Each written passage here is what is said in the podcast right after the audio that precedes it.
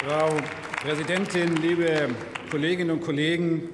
liegt eine Haushaltswoche hinter uns und es ist ja guter Brauch, in einer Haushaltswoche dann, gerade wenn es die Schlussberatung ist, mal ein Fazit äh, zu ziehen und sich vielleicht auch ein paar Fragen zu stellen. Also ich habe mir jetzt mal in den letzten Tagen zwei Fragen gestellt. Die erste Frage, ob, das wissen wir aber noch nicht, Olaf Scholz vielleicht später noch kommt und die Kapitänsbinde trägt. Und die zweite Frage, die ich mir gestellt habe, ist, was hätte eigentlich Christian Lindner als Fraktionsvorsitzender der FDP gesagt, wenn wir in unserer Regierungszeit einen solchen Haushalt vorgelegt hätten? Einen solchen Haushalt vorgelegt hätten, der vorgibt, die Schuldenbremse einzuhalten, das aber nur schafft, weil sie Geld aus der Rücklage entnehmen, Ausgaben in Schattenhaushalte verschiebt und Buchungsregeln verändert. Was hätte Christian Lindner gesagt zu unserer Regierungszeit, wenn wir dann auch noch, wenn unser Finanzminister sich hier hingestellt hätte und gesagt hätte, das ist solide, das ist seriös, das ist vorausschauend, es ist nachhaltig, das ist ein Bild der Sparsamkeit, das in diesem Haushalt gezeichnet wird, und das Ganze ist auch noch verfassungskonform. Wir werden es leider nicht erfahren. Aber alles das, was wir jetzt gerade hier gehört haben, hätte jedenfalls Christian Lindner zu seiner Zeit, zu unserer Regierungszeit jedenfalls nicht durchgehen lassen. Zu Recht, liebe Kolleginnen und Kollegen. Und ich glaube, Franz Müntefering war es mal, der gesagt hat, es ist nicht fair, wenn man nach Wahlen dann auch tatsächlich an Wahlprogrammen von Vorwahlen auch tatsächlich erinnert. Ich will es aber trotzdem mal tun. Die FDP, das hat er auch gesagt, das stimmt.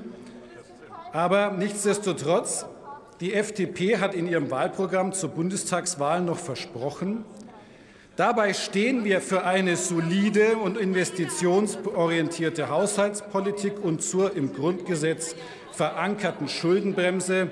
Jede Generation hat ihre Herausforderungen und muss über die finanzpolitischen Spielräume verfügen, um diesen gerecht zu werden. Die Realität Sieht aber anders aus.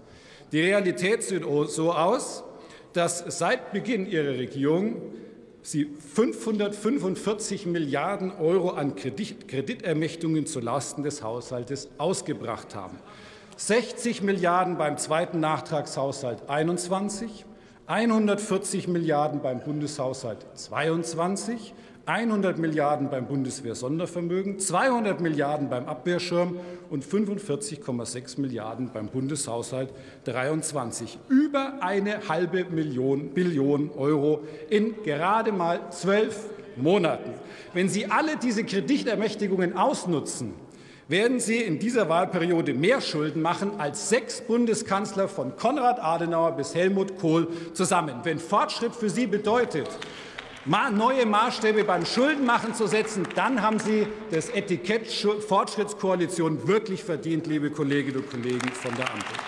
Das ist jedenfalls weder generationengerecht noch nachhaltig und ganz sicher nicht das, was Sie vor der Wahl versprochen haben.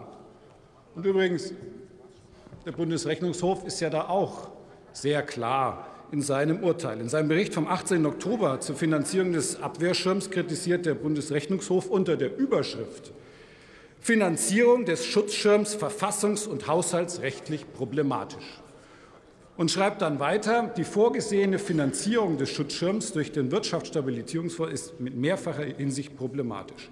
Die Etatisierung der Mittel in einem Sondervermögen verstärkt die bereits bestehende Intransparenz des Bundeshaushaltsplans.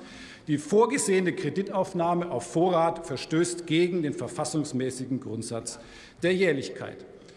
Und die Auswirkungen sind ja schon auch klar zu sehen übrigens. Früher konnte man in den Bundeshaushalt schauen und wusste, was äh, und wie viel Geld der Bund ausgeben wird. Jetzt muss man noch etwa 200 Milliarden, Sie genau, genau wissen Sie es nicht, hinzuaddieren, um zu wissen, wie viel man will und wie viel der Bund ausgeben. Herr Fricke, ich sage gleich gerne noch was zu Ihnen wenn die Zeit bleibt. Das Gleiche bei den Schulden. Früher konnte man in den Bundeshaushalt schauen und wusste, wie viel Geld der Bund sich leihen würde. Jetzt muss man noch verschiedene Sondervermögen äh, hinzuaddieren. Und Herr Fricke, weil Sie da gerade reinrufen, es war ja noch nicht mal möglich für die haushaltspolitischen Sprecher der Ampelkoalition genau zu sagen, was denn der Bund im nächsten Jahr aus, ausgeben wird.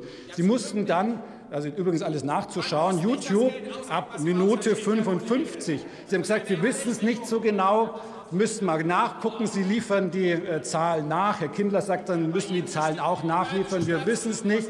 Und äh, ich glaube, Herr Rode war es dann, der am Ende gesagt hat, es tut uns leid, wir sind ja jetzt nach 16 Minuten, äh, nach 16 Stunden auch tatsächlich Haushaltsbereinigungssitzung. Ich sage mal, das hat mit Müdigkeit, das kann man entschuldigen. Von mir sind es 18. Aber das kann man entschuldigen. Am Ende liegt es doch aber nicht an 18 Stunden Bereinigungssitzung, sondern es liegt an der Intransparenz Ihres Haushaltes, dass Sie selbst nicht mehr wissen, wie tatsächlich die Zahlen zustande kommen und noch nicht einmal mehr einfache Fragen beantworten können in einer solchen Bundespressekonferenz. Also, ich fasse noch einmal zusammen. Die Schuldenbremse, für die Sie sich rühmen, Herr Bundesfinanzminister, wird nur auf dem Papier eingehalten. Sie schaffen es nur mit Entnahmen aus der Rücklage, mit Buchungstricks, mit Schattenhaushalten. Finanzpolitische Solidität sieht wahrlich anders aus.